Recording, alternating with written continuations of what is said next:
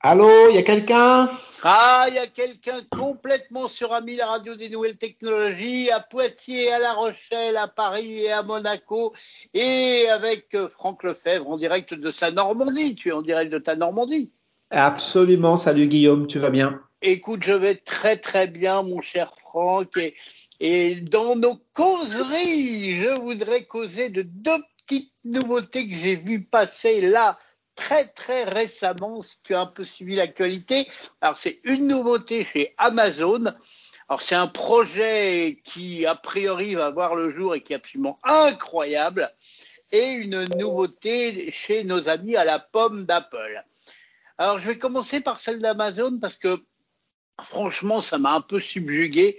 C'est dans l'air du temps, je voudrais dire malheureusement dans l'air du temps, euh, pour leur exemple en tous les cas, c'est que tu vas pouvoir prochainement avec Alexa euh, transformer la voix d'Alexa et mettre en fait la voix que tu veux.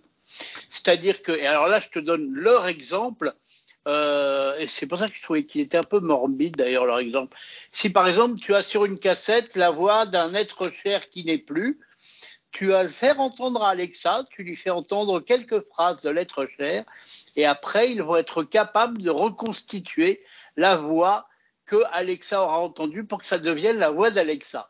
Donc je voulais te faire réagir là-dessus si tu avais eu l'info et surtout ce que tu en pensais. Oui, j'ai eu l'info, mais ça me fait penser à d'autres choses. Donc, mais ça, ça, éveille plein de plein de remarques. Ça. Euh, la première, euh, c'est tu, tu, sais quand on crée un, il y, y, a eu plein de débats il y a eu plein de débats sur euh, comment doit être la voix d'un assistant vocal. Est-ce qu'il faut que ce soit un homme? Est-ce qu'il faut que ce soit une femme? Est-ce que est-ce qu'il faut que ce soit sexué Est-ce qu'il doit être rigide? Est-ce qu'il doit être tendre? Et donc il y a plein de gens qui ont écrit plein de trucs. D'ailleurs, il y a quelque temps, on parlait de la FING qui a fermé ses portes depuis, euh, mais pas du tout à cause de ça, qui avait mené des travaux très intéressants sur ce sur ce sujet avec plein d'universitaires et tout qui avaient bossé là.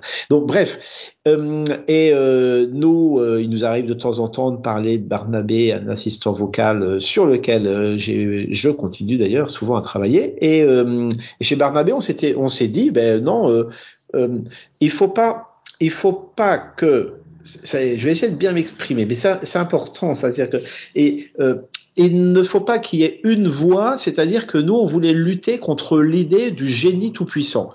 C'est-à-dire que la voix mise dans l'assistant et une voix unique, ça nous semblait dire, tiens, ben voilà, c'est la, la métaphore du, du, du, génie dans la lampe à huile. Et nous, on voulait pas de ça parce qu'en définitive, euh, un assistant vocal, ça a ses limites. On en parle souvent ici sur, sur Ami et lors de nos causeries. Et donc, euh, et donc, faut pas entretenir cette espèce d'illusion que ça, que ça sait tout faire. Et donc, chez Barnabé, ce qu'on a décidé de faire, c'est d'utiliser plusieurs voix. Et le type qui va te donner l'heure euh, ne va pas avoir, euh, ça va pas être la même personne, pas la même voix, voire pas la même personnalité que la madame qui va te donner des news ou que l'autre madame qui va te donner, euh, te rappeler une heure de rendez-vous. Et donc on a multiplié comme ça en se disant tiens voilà, il y a des services qui ont chacun leur personnalité.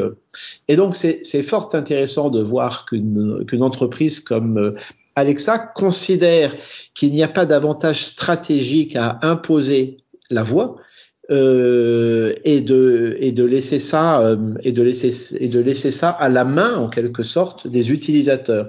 Et j'ai l'impression que Souvenons-nous, hein, Alexa c'est sorti en 2014, hein, donc ça commence à avoir de la bouteille, hein, et je suis à peu près persuadé que s'il y a trois ou quatre ans, nous avions évoqué cette hypothèse, il y aurait eu plein de gens pour nous expliquer que non, que ça faisait partie de la force de la marque d'Amazon et que et que la voix d'Alexa, euh, justement, ils voulaient capitaliser dessus et que c'était bref.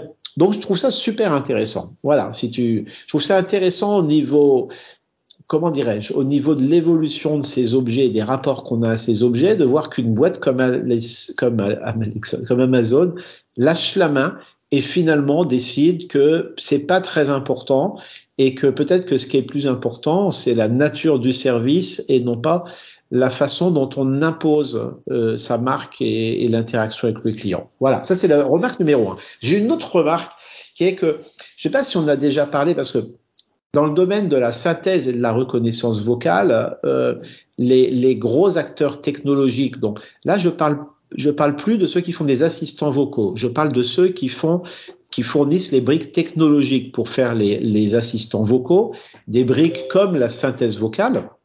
Eh bien, euh, on a en France une boîte qui est intéressante qui fait de la synthèse vocale, qui est située à Lannion, qui est euh, à l'origine une émanation de France Télécom Orange, euh, et qui s'appelle Voxygène. Hein. Et, et figure-toi que les gens de Voxygène, habituellement, si tu veux faire une voix de synthèse, tu, euh, tu, tu enregistres. La, la, façon dont ça fonctionne, hein, c'est qu'on prend un comédien et qu'on fait enregistrer des heures et des heures de texte à ce comédien, de façon à ce que on puisse avoir tous les phonèmes qui vont être nécessaires pour euh, régénérer après la voix de synthèse.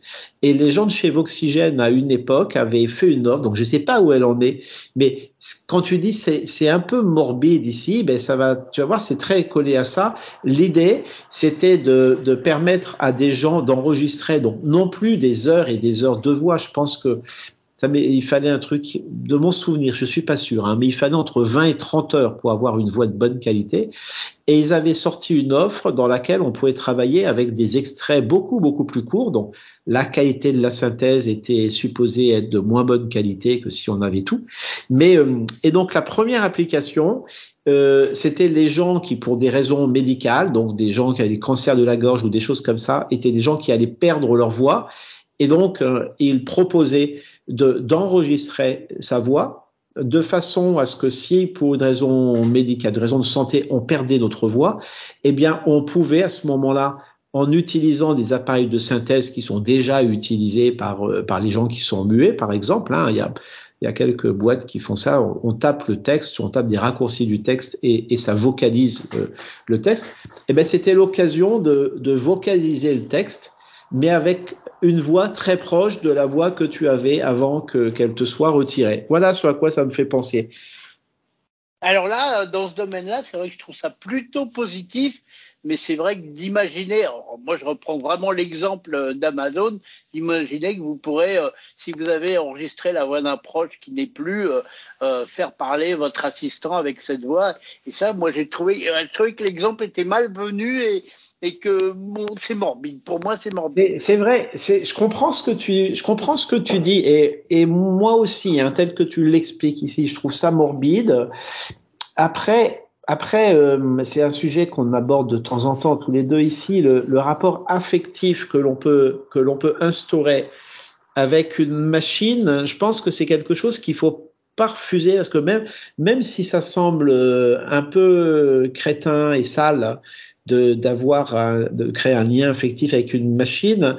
En vrai, on sait bien que, que c'est comme ça qu'on fonctionne. Il y a très longtemps, euh, lors d'une de, de, nos premières causeries, je me souviens que nous avions eu un, un long échange sur les aspirateurs robots et, et, la façon dont les gens finalement ne voyaient pas du tout l'aspirateur robot comme un aspirateur, mais beaucoup plus comme quelque chose qui ressemblait à un, à un animal de compagnie et que, et que le lien qu'on instaure avec cet objet de toute façon, il existe. C'est-à-dire que est-ce qu'il faut refuser systématiquement un truc qui est commun à la nature humaine?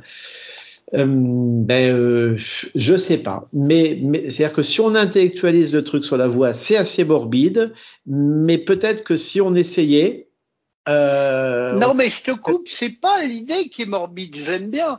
Moi, c'est l'exemple d'Amazon, parce que moi, j'aurais plutôt cité comme exemple, bah, c'est sympa parce que tu peux enregistrer la voix d'un copain que t'aimes bien parce qu'il a une voix rigolote, et du coup, ton Alexa aura une voix rigolote. Tu vois, le concept. Je comprends, oui, tu as raison. Mais c'est leur exemple d'avoir. L'exemple de quelqu'un, d'une personne décédée. Ouais. Voilà, ouais, c'est ça. Ouais, il serait, oui, oui, il, serait intéressant de savoir est-ce que lorsqu'il diffuse un message comme ça, est-ce que ce message et la réceptivité de ce message par le public a été testé ou pas? Euh, parce que ce sont des gens qui laissent pas grand-chose au hasard, les gens d'Amazon. Ouais, c'est ce que j'allais te dire. À mon avis, ça a dû être testé. C'est ça qui est un peu triste, c'est que les gens euh, les gens vont préférer qu'on leur propose de pouvoir utiliser euh, la voix de quelqu'un qui a disparu que la voix d'un copain rigolo qui a une sympa. Quoi. Ouais. Tu sais, Tom Tom avait fait ça aussi euh, sur ses GPS à une époque où tu pouvais. Euh, donc c'était un peu plus simple parce que euh, les, les GPS il y a quelques années, il était simple de faire une voix de synthèse parce que les GPS disaient un certain nombre de phrases. Donc tu pouvais enregistrer Ouais, ils avaient un vocabulaire très très limité. et tu vois, il disait à droite, demi-tour, rond-point, euh, première à gauche, etc. C'est-à-dire que ils avaient un, un, un, vocabulaire très limité et c'était pas de la vraie synthèse vocale en vrai. C'était c'était des phrases préenregistrées qui étaient données. Donc pardon. Et donc il était possible de d'enregistrer toi-même ces phrases-là et puis de les mettre dans ton dans ton ce qu'on a euh, ce qu'on a appelé à l'époque un PND, un Personal Navigation Device. Euh, et donc tu mettais la voix la voix que tu voulais dans ton GPS, voire la tienne ou celle de ton amoureuse ou euh, et c'était facile. Maintenant c'est plus vraiment possible dans les tom-tom. Pourquoi? Parce que comme ils utilisent des systèmes de synthèse vocale vraiment, euh, et eh ben c'est pour les raisons que j'ai expliquées tout à l'heure, c'est plus compliqué. Donc, mais utiliser un vrai système de synthèse vocale, c'est nécessaire dès lors que tu donnes le nom des rues, par exemple, puisque le nom des rues, tu as une, c'est tellement tellement euh, euh, bah, là, tu peux pas avoir enregistré le nom. Tu peux pas avoir enregistré. Donc, il les fabrique au fur et à mesure qu'il les croit. Exactement, exactement, exactement. Voilà. Et donc à l'époque, je me souviens, il y avait eu des Sylvester Stallone, des machins comme ça euh, qui avaient été faits. Euh, mais, ouais, mais je m'en souviens aussi d'ailleurs. Il y avait même un Jacques Chirac. Et, et c'était rigolo parce que ils avaient même fait des phrases drôles parce que j'avais une copine qui avait mis son Jacques, Jacques Chirac dans son tom tom. Alors je pense que c'était évidemment un imitateur qui avait fait la voix, mais elle était plutôt bien. Et au moment où tu allais prendre l'autoroute, euh, il te disait ah ça va être bon pour les finances de la France. il avait fait des petites phrases rigolo. Ou alors il disait euh, faites demi-tour, sinon vous n'arriverez jamais. il avait eu de l'humour et d'ailleurs je trouve ça très dommage qu'il n'y ait plus ça dans le GPS, qu'il n'y ait plus genre d'option. J'ai vu que Waze allait sortir la possibilité d'avoir des accents. Ah, ah. J'ai lu ça il n'y a pas longtemps. Tu vas pouvoir mettre ton Waze en ski, en accent du sud-ouest. Euh, euh, il y a deux ou trois accents euh, français que tu pourras en option paramétrer sur ton Waze. Ah ouais, super intéressant ça. Bah, c'est rigolo, au moins ça rend la chose un petit peu marrante quoi. Ouais, ouais, ouais, super. oui, mais c'est super l'histoire. J'adore l'histoire de, de l'histoire de Chirac parce que justement, ça participe. Toi, tout à l'heure, quand je parlais de l'ambiguïté de la relation émotionnelle ou affective qu'on peut avoir avec un objet et que je disais, mais de toute façon, là, cette relation, quoi, notre cerveau est fait de telle façon qu'il teinte toutes les relations avec de l'affect y compris les relations avec les machines, euh, eh ben je, je trouve que quoi, que, que c'est dommage qu'on l'utilise pas plus sur ce. Donc à vrai, c'est utilisé. Il hein, faut savoir qu'il y a. Mais je suis d'accord avec toi. Il y a des experts en neuromarketing, par exemple, qui est un sujet qui est assez peu fouillé en France et qui est pourtant extrêmement puissant, hein, qui fait que que qu'on travaille, euh, on travaille vraiment. Moi, il m'est arrivé, je pense qu'on en a déjà parlé ici, de, de travailler. Euh, avec un spécialiste du sujet qui euh, qui analyse, ça, ça se fait pas en France parce que c'est interdit de faire ça en France, mais qui euh, qui met des utilisateurs de, sites web par exemple dans des IRM hein, pour analyser comment au niveau des zones du cerveau les expériences sont vécues et pour optimiser ça, euh, pour, pour, pour, pour, pour aboutir à nos fins, ce qui est, ce qui est, ce qui est, ou pour aboutir aux fins de la personne qui a fait le site web, ce qui est à la fois merveilleux euh, et à la fois un petit peu, hein, ça fout un petit peu la pétoche parce qu'on se dit que si ce type d'outil était mis dans des mains euh, dans des mains malveillantes. Hein, euh, et d'ailleurs, on peut même se demander si, si ça n'est pas déjà le cas. Bref, en tout cas, tout ce qui a rapport entre, tout ce qui concerne l'affect entre l'utilisateur d'un objet euh, et, et, et l'objet, je trouve, est particulièrement passionnant. J'avais, après, je te laisse parler, parce que je me suis bavard aujourd'hui, incroyable. J'ai un ami comme ça qui, a beaucoup utilisé un concept que j'adore, qui est celui de l'objet qui t'aime. Et euh, donc il disait tout tiens, est-ce que tu penses que tel objet ou, tel site web ou tel, est-ce qu'il t'aime ou pas? Euh, et donc ça semble une plaisanterie comme ça, voire un petit peu crétin euh, à la première, à la première écoute. Mais euh, mais si tu si tu te poses cette question et si tu te dis tiens voilà est-ce que l'ordinateur que tu utilises tout de suite est-ce que tu as l'impression qu'il t'aime et est-ce qu'il t'aime plus ou moins que celui que tu avais avant? Ou est-ce que ton téléphone euh, tu as l'impression que c'est un objet qui t'aime ou même ta voiture ou ton four à micro-ondes? Eh ben bizarrement, si tu te poses la question, je pense que tu verras que tu sais y répondre et qu'il y a effectivement des objets qui, t'aiment. Tu vois, je parle pas de toi qui aimes les objets. Hein, je parle. Tu as des objets qui t'aiment où tu la relation qui, qui, existe entre toi et l'objet est confortable. Euh, et puis des objets euh, qui t'aiment moins, euh, voire qui t'engueulent pour reprendre également un échange qu'on a eu il y a pas longtemps. Eh ben écoute, j'adore nos causeries parce que vraiment c'est une question que je ne me suis jamais posée. Mais la prochaine fois que je me ferai un café, je me demanderai si ma machine à café m'aime. Eh ben moi, et, Guillaume, je te propose un truc. Je te propose un truc. Euh, tu te donnes une semaine et dans une semaine, tu, tu détailles. Hein, on peut, on peut reparler de ça et tu, euh, tu détailles par rapport à ton expérience du quotidien. Tu vas vite voir que tu as des interactions avec au moins une dizaine d'objets et puis on pourra voir euh, quels sont ceux qui t'aiment et qu'est-ce qui fait que tu as l'impression qu'ils t'aiment et que, et que la relation que vous avez est une relation avec, je sais pas, une espèce de composante affective que tu arrives à percevoir. Eh ben, écoute, c'est une très très bonne idée. Et puis vous aussi de votre côté, 01 76 21 18 10 pour philosopher là-dessus. J'adore. Bon, deuxième petite info vite fait. On va exploser les chronos, mais c'est pas grave. J'aime la vie et j'adore nos causeries. La deuxième petite info, puisque j'en ai parlé au début de ce podcast, c'est euh, Apple. Alors c'est un petit détail dans tout ce qu'Apple a annoncé. Il y a tout ce que les journalistes ont ressassé et ressassé, donc on n'en parlera pas. Mais il y a un tout petit truc que moi j'adore et d'ailleurs, tu vas adorer parce que quand je t'envoie des SMS, tu dois remarquer que souvent il n'y a pas de ponctuation. Parce que déjà, je suis pas un ami de la ponctuation. Et puis comme je fais tout à la voix avec Siri, bah voilà. Et bah à partir de iOS 16, figure-toi que, alors je serais curieux de voir le résultat, quand tu vas envoyer un SMS à la voix, eh ben Siri va te mettre des ponctuations dans tes SMS et va même te mettre des émoticônes. Tout seul Tout seul. Eh ben, ça nous donnera l'occasion de voir si euh, Siri est capable de nous fabriquer des SMS qui nous aiment. Bah voilà, exactement. Mais je sais que par exemple, j'avais déjà remarqué que, que Siri euh, était capable, quand tu lui disais 16h45, il te le transformait en 5h moins le quart. Ça, une fois, j'avais vu, ça m'avait super surpris. Eh, j'adore. Moi, j'avais dicté 16h45 et lui, il a écrit 5h moins le quart. Ouais. Ah, j'adore. Tu sais, ça, ça me, euh, ça me, ça, ne, ça me fait, épaté. Ça me fait penser euh, à nouveau à, à, à, ce qui se passe dans le fameux film euh, Heure et, et de. Que j'adore que nous adorons tous les deux et qui, et qui raconte l'histoire d'un homme qui, qui arrive à créer une vraie, entre guillemets, relation avec un assistant vocal, hein, qui a une voix de femme d'ailleurs. Hein. Et, euh, et je sais pas si tu te souviens de ce moment incroyable où il est un peu, où ils sont un peu fâchés et, euh, et lui reproche à elle, donc à l'assistante vocale, euh, de respirer. Et j'adore ce passage parce que je me dis que quand les gens, les gens qui fabriquent l'assistant vocal arrivaient à mettre de la respiration qui est qui est, comment dirais-je, qui est fonctionnellement apparemment sans, sans, sans intérêt du tout. En définitive, c'est extrêmement intéressant puisque ça participe à la création de cette émotion.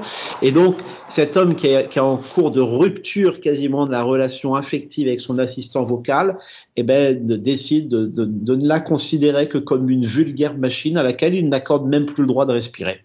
Tout à fait, je me souviens. Et, et d'ailleurs, euh, j'adore ce film et vraiment, euh, je me dis que quelque part, ça m'amuserait d'avoir une assistante vocale comme ça. Toi, je sais que tu es pas complètement d'accord, mais voilà, ce sont les. Je sûr que l'expérience, sûr que l'expérience m'intéresserait en tout cas. En tous les cas, ça pourrait être utile pour t'aider dans la vie de tous les jours, tant que ça reste une assistante. Ah. bon, allez, avant de se quitter, alors c'est juste une petite remarque mais ça m'a trop fait rigoler. Euh, je ne sais pas si tu sais, euh, si tu utilises de temps en temps euh, Alexa, elle a une fonction que j'aime plutôt bien, qui tu peux lui demander qu'est-ce qu'il y a à la télévision ce soir. Donc elle te donne les programmes de télé chaîne par chaîne. Et il y a très peu de temps, la télévision française a rediffusé et multidiffusé le film Le Dîner de con. Et alors, c'est drôle parce qu'elle n'a pas voulu me dire le dîner de con, elle a dit le dîner de tondon et elle a mis des petits sons à la place du mot con.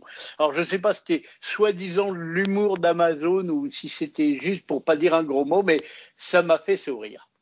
Marrant, marrant, marrant. On pourra en reparler, mais aussi, mais, marrant, inquiétant parce que c'est une forme de censure. Et je ne sais pas si tu te souviens, il y a quelques, il y a quelques années, euh, il y avait, euh, il y avait l'App Store qui avait censuré euh, des, des, bouquins. Donc je ne sais plus quel était le bouquin, mais dans lequel il y avait des illustrations de Doré ou de je ne sais plus qui, mais enfin des illustrations d'un graveur euh, célèbre. Et ils avaient censuré le bouquin parce que sur les illustrations, j'avais je sais plus un bout de sein ou je ne sais pas quoi.